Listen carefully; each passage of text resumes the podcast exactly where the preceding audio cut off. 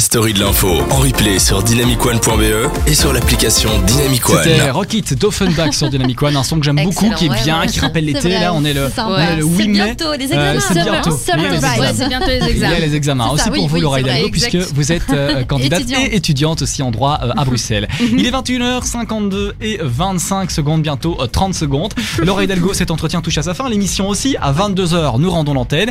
Et vous avez une carte blanche de 2 minutes, montre en main, pour donner vos idées, vision de l'Europe. Et ça commence maintenant. Alors, premièrement, pourquoi voter MR Premièrement, parce qu'on fait, euh, voilà, on met en avant les étudiants, on met en avant les jeunes à travers l'Erasmus. On est pour ça, justement. On a quand même le président de la commission du budget, qui est Gérard Depré, qui a été député européen, euh, qui a mis vraiment sur table euh, cette demande d'augmenter le budget Erasmus de 2021-2027. Je trouve ça très important en tant qu'étudiante.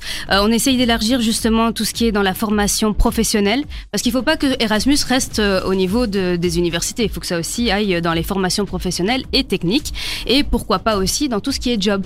Euh, c'est quelque chose qui se fait dans les pays nordiques et pourquoi ne pas l'améliorer ici en Belgique?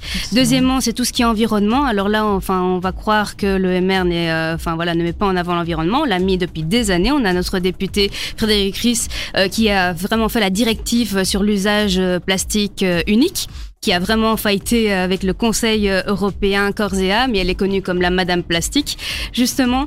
Euh, aussi, on veut créer par exemple un label européen aussi. Oui, voilà.